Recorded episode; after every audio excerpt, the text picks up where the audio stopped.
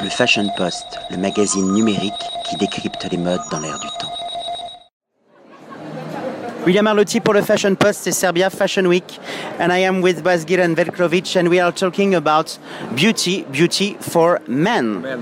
So tell me, how begin this story and the idea, the concept to launch a, a, a proposition for men and beauty? Yes, of course. We are now a Swedish company. We are based in Stockholm. We are planning to move around the world, and now we are here in Serbia. Our main product is just cosmetic only for men.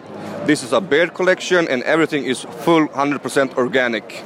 It's no alcohol, no chemicals, and it's all handmade.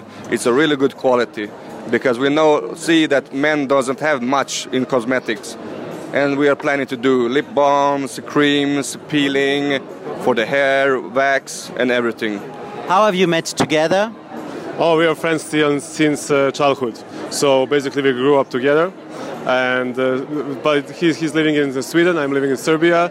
So like now is like the time that we can uh, we can do something together. Yeah. Tell me the process of uh, creation when you decide to create your collection. How was your mood? Have you make a benchmark? Tell me everything. uh, i'm the uh, producer uh, the it's all uh, my own recipe so i was like making it really i was uh, in uh, four or five years i am producing the brand before i launched it because i'm uh, i wanted to be a really really good quality to a low price so everybody can afford it so the pro- pro- uh, procedure is like it's hard it's complicated but now when you have the recipe and it's done it's easy The logotype is the man with the bobs. Yes. Shall I have to wear a bobs to use your product? No, of course, it's really good for your skin as well.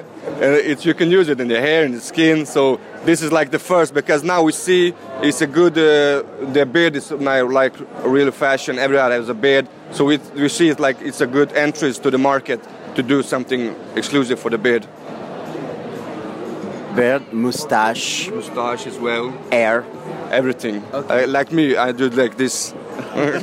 Okay, thank you so much, and hope to see you soon for new products, Yes. new proposition, somewhere in Sweden, in Serbia, in Paris. I don't know, somewhere. Thank you so much, guys. Thank you very much. Thank you for the interview. Thank you very much. Le Fashion Post, le magazine numérique qui décrypte les modes dans l'air du temps.